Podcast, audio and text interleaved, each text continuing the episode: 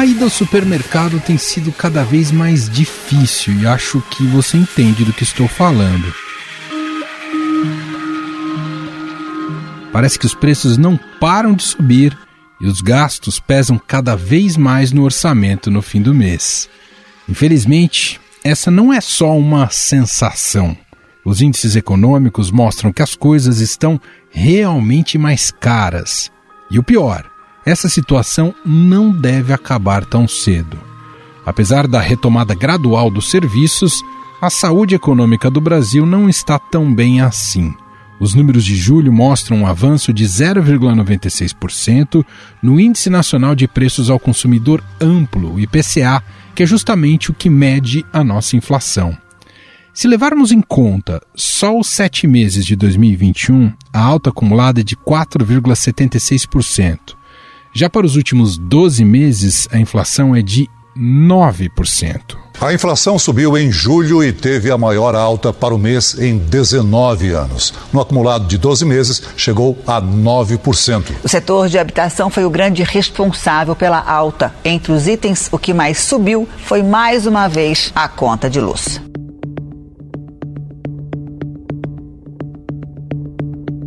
Um dos culpados pelo aumento da inflação foi a alta dos alimentos puxada pela disparada das cotações das commodities, que são aqueles produtos base da exportação do país. O clima também não colaborou com a seca que atinge o centro-sul do Brasil e as ondas de frio intenso, geada e neve das últimas semanas que prejudicaram pastagens e plantações. Embaixo do gelo, as plantas queimam, efeitos da geada que prejudica as lavouras. A massa de ar polar vai impactar a produção de grãos do país. O milho é o mais prejudicado. A previsão é de uma redução de 11% na segunda colheita. Esse susto na hora de pagar as contas não vem só do supermercado estamos com a bandeira vermelha patamar 2 nas tarifas de energia elétrica, o que contribuiu para um avanço de 7,9% na conta de luz em julho. Por conta da seca, o país está passando pela maior crise hídrica dos últimos 90 anos, o que reduziu o nível dos reservatórios das hidrelétricas, responsável por 70% da produção de energia do Brasil o que obrigou o país a acionar termoelétricas, encarecendo a produção de energia, aumento que cai na conta do consumidor. E é claro que essa pancada é sentida muito mais no custo de vida e no orçamento do brasileiro médio e das famílias de baixa renda.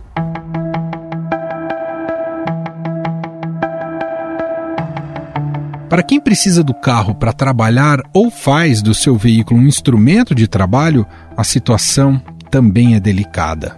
Na semana passada, a Petrobras aumentou o preço médio por litro do combustível vendido às distribuidoras de R$ 2,69 para R$ 2,78. Petrobras anunciou que a gasolina vai aumentar 3,3% nas refinarias. A empresa diz que a medida segue os preços internacionais e afasta o risco de desabastecimento.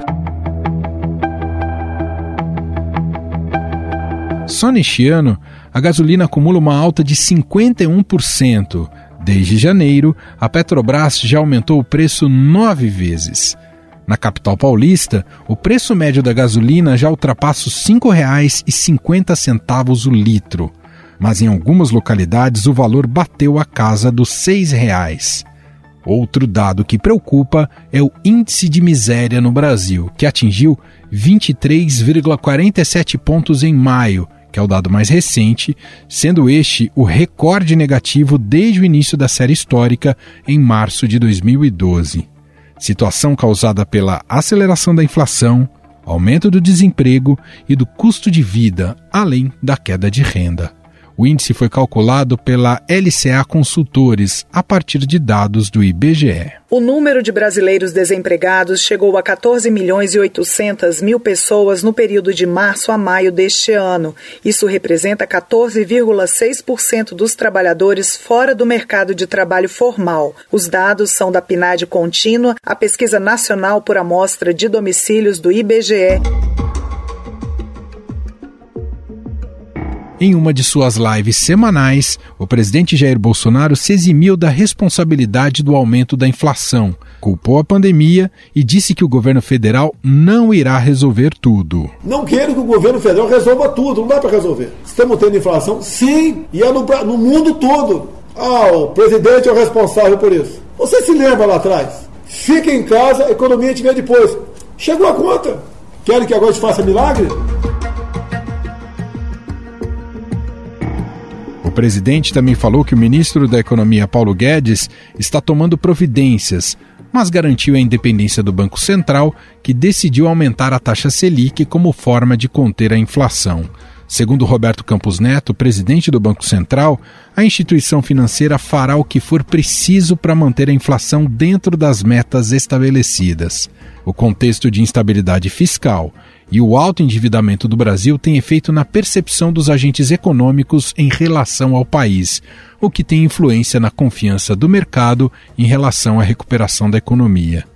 E para falar sobre esses indicadores e as perspectivas para o país, nós vamos conversar agora com Paula Magalhães. Ela é economista-chefe da AC Pastore e Associados. Olá, Paula, tudo bem? Tudo bem, Noel, com você? Tudo certo.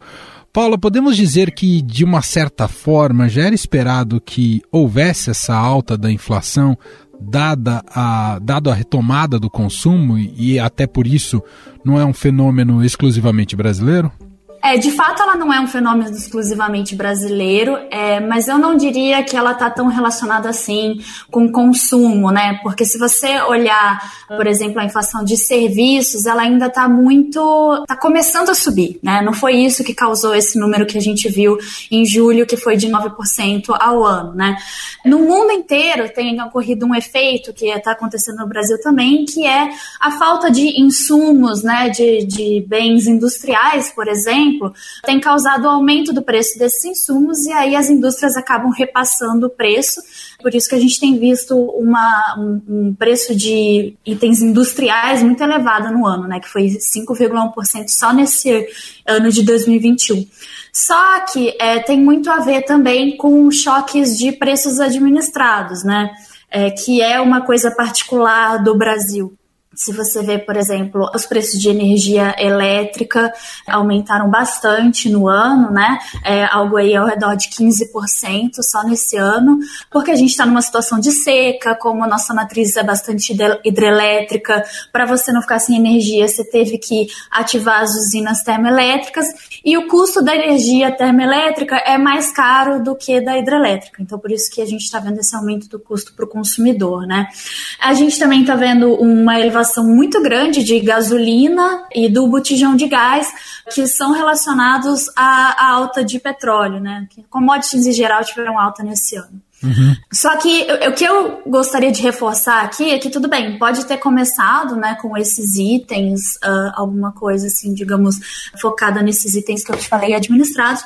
Só que quando a gente olha o índice de difusão, e eu vou explicar o que é esse índice, assim, o índice do IPCA, ele tem vários subitens, né? Como, por exemplo, plano de telefonia, alimentos, arroz, feijão, etc. E esse índice de fusão é basicamente quantos por cento, aliás, desse subitem uh, estão uh, elevando. E a gente está acima de 70%, né? Então não é alguma coisa de alguns pontos, né? Alguns subitens estão elevando aqui, puxando esse número inteiro. Não, tá um processo disseminado, inflacionário. É isso que a gente está enxergando agora.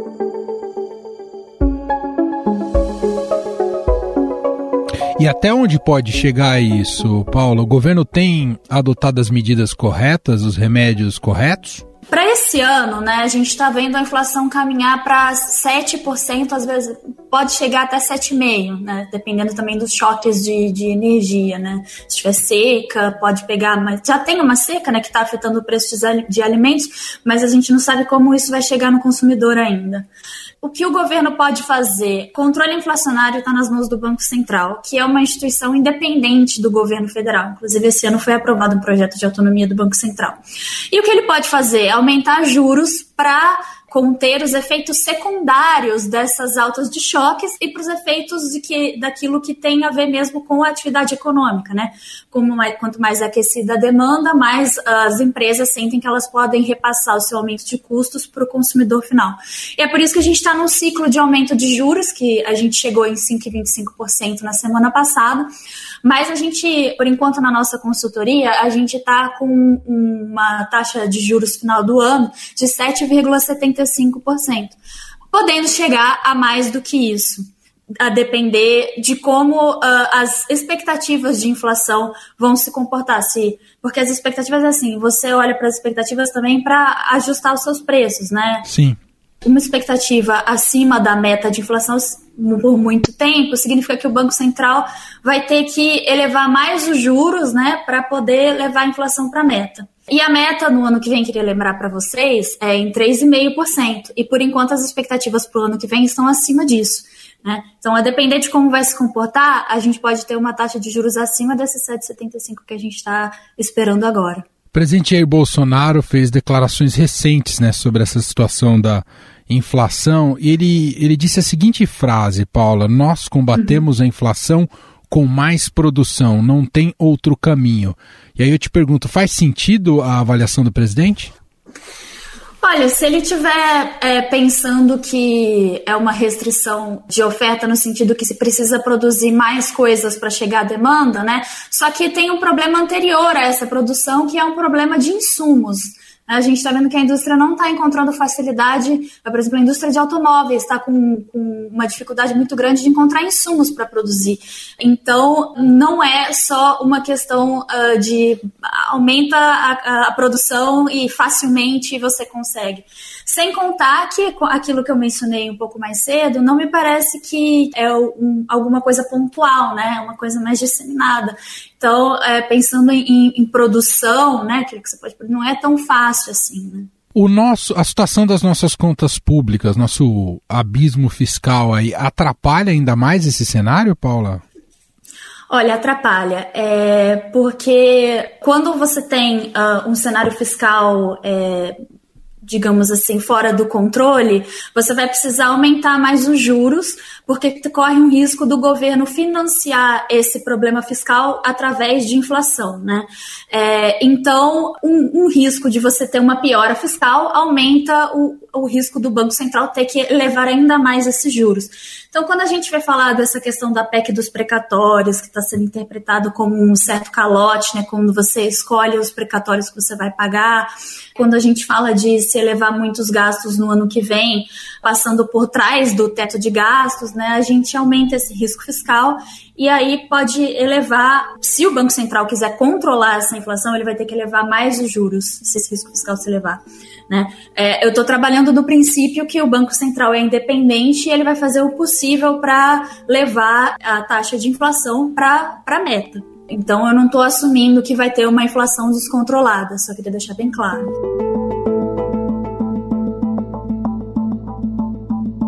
Você falou né, em inflação disseminada, ah, mesmo dentro da, de, desse diagnóstico, a população mais pobre continua a ser, a ser a que mais sofre diretamente com os efeitos da inflação? Com certeza. O IPEA tem um índice de inflação por faixa de renda, né? E eles divulgaram hoje mesmo as pessoas de renda mais baixa, que na no que eles classificam é quem ganha até R$ 1.600 por mês, né, famílias que ganham isso, você tem uma inflação de 10% ao ano, né, ou seja, acima do índice do IPCA que está em 9%.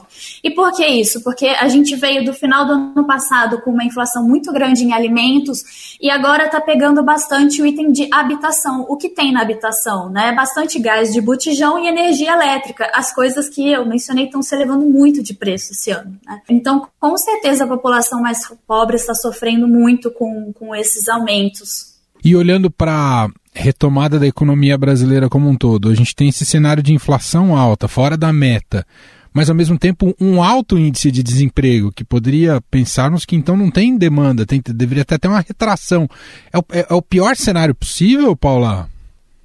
É uma combinação muito complicada, o que vai levar a um ano de 2022 muito grande. Porque é uma coisa também, o efeito da política monetária demora um tempo para ser sentido na economia, né?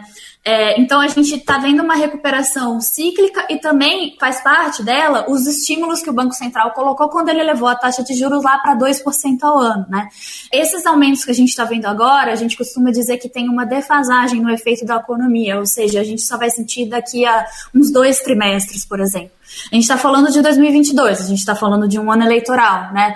Então a gente vai entrar o ano eleitoral com esse desemprego elevado, né? Com essa inflação muito grande para os mais pobres, que pode ser sentida ainda mais, porque uma coisa que eu esqueci de falar é que no IPEA eles mostram que mais de 40% da inflação das pessoas de renda muito baixa é habitação e alimentação. A alimentação, a gente está tendo o problema das secas e das geadas, que podem afetar de novo o preço dos alimentos, energia elétrica, aquilo que a gente comentou. Então, é um cenário muito difícil para o ano que vem. Aliado a isso, esses juros que vai ficar no que a gente chama no patamar restritivo, né? Ou seja, acima do juro que faria a economia crescer no seu nível potencial. Então a gente está falando de um crescimento abaixo do PIB potencial ano que vem, que com otimismo era calculado antes da pandemia em 2% ao ano. Então a gente deve crescer abaixo disso no ano que vem. Bom, você citou aí uma das causas, né, o problema do preço dos combustíveis e também a questão da, da energia elétrica. A longo prazo, é, até diante de estarmos sofrendo agora com essa inflação alta, é, economicamente, até para o futuro, é, é, é, preciso que esses setores repensem seus modelos justamente para não pesar tanto no bolso do, do brasileiro, além de outros benefícios possíveis, Paula? Eu acho que sim. É, acho que as termoelétricas, né, elas são fruto de outra crise de racionamento que a gente teve, né? Mas elas não são uma fonte, uh, digamos, limpa e também são uma fonte cara. E nós estamos tendo os anos mais secos né, nos últimos anos. Assim, 2021 está sendo um ano bem seco, com pouquíssimas chuvas, e o último foi 2015, né? É, então, uh, num pouco intervalo de tempo, a gente teve dois anos muito secos, com pouca chuva, reservatórios bem baixos e difíceis de se recuperar. Então, para o longo prazo, seria possível, seria importante, quer dizer, a gente repensar essa matriz, né? Pensando, inclusive, em aquecimento global, que é uma verdade que a gente está vendo no mundo inteiro, né? Que o padrão de chuvas vai ficar cada vez mais diferente ou até mesmo incerto, né? Não vai ser o mesmo padrão que a gente via no passado. Então, sim, eu acho que a sua resposta, a sua pergunta é pertinente, a resposta é positiva. Voltando a falar das declarações e explicações do presidente Jair Bolsonaro, ele também tentou empurrar um pouco do problema global para os governadores e, e para que justamente pressionando os governadores para que mexessem na, em alíquotas do ICMS. Uh, que cada governo tem, tem a sua, né? E, bom, disse que a culpa, parte da culpa estava nisso. Funcionaria se os governadores tomassem uma medida, digamos, mais brusca em relação, ou mesmo com a queda da arrecadação? Eu não recomendaria isso. Assim, os estados, eles, em sua maioria, têm um problema fiscal grave, né? E a gente sabe que CMS é uma fonte de arrecadação importante para os estados, que eles não podem abrir mão. Né? Problema de imposto, imposto elevado no Brasil, de fato é. A gente poderia estar discutindo uma reforma tributária que juntassem vários impostos, simplificassem a matriz e promovesse uma redistribuição para os estados, né? Mas o que a gente viu é que optou-se, né, no que o governo entregou para o Congresso, em não mexer em impostos estaduais. Então, o próprio governo deixou a cargo dos governadores eles decidirem o que fazem, né? Então, eu acho que é uma péssima ideia a gente deixar a, o caixa dos estados pior do que já está, eles têm dívidas até mesmo com a União, para acabar é, resolvendo esse problema que o presidente vê que cai em cima dele, né? Uhum, diretamente. Ah, e, e, uma última pergunta, Paula, sobre os programas sociais do governo, né? Já foi feito o um anúncio aí do Auxílio Brasil, que substitui o Bolsa Família, né? Com gastos mais elevados. Ah, isso tem impacto também a curto prazo na inflação? Isso pode ter algum impacto uh, dependendo do valor, do benefício, né? A gente lembra que o auxílio emergencial ano passado ele beneficiou no seu auge 66 milhões de pessoas e no quando ele era de 600 reais e poderia chegar até 1.200 em algumas condições, né, em algumas famílias. Isso com certeza impulsionou a demanda no, no ano passado. Só que impulsionou uma demanda e mesmo assim a gente teve uma retração grande, ou seja, sem ele a retração seria maior. A questão do Bolsa Família é que ele vai para as pessoas que não têm emprego, que estão miseráveis. Então, é, não sei se isso vai causar algum efeito tão grande na inflação assim, né? O que essas pessoas consomem mais é alimento. E fica difícil quantificar também sem a gente saber qual vai ser o valor, qual vai ser direito Sim. os beneficiados, né? É, esse Bolsa Família novo parece que vai ser muito mais complicado, não vai ser só uh, dinheiro na mão, né? Vai ter alguns bônus para a escola, enfim, algumas coisas que ainda que, que não foram testadas e que estão sendo introduzidas agora. Muito bem. Essa é Paula Magalhães, economista, economista-chefe da AC Pastor Associados, gentilmente aqui conversando com a gente sobre a inflação, a situação da inflação no Brasil, que está bastante elevada e o que o governo pode fazer em relação a isso. Paula, te agradeço demais, um abraço e até a próxima, viu? Eu que agradeço, fico à disposição.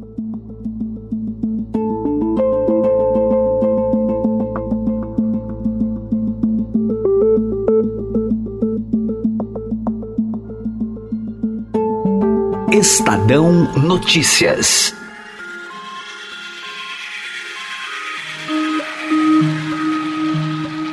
E este foi o Estadão Notícias de hoje, segunda-feira, dia 16 de agosto de 2021. A apresentação foi minha, Manuel Bonfim. Na produção, edição e roteiro, Gustavo Lopes, Jefferson Perleberg, Júlia Corá e Ana Paula Niederauer.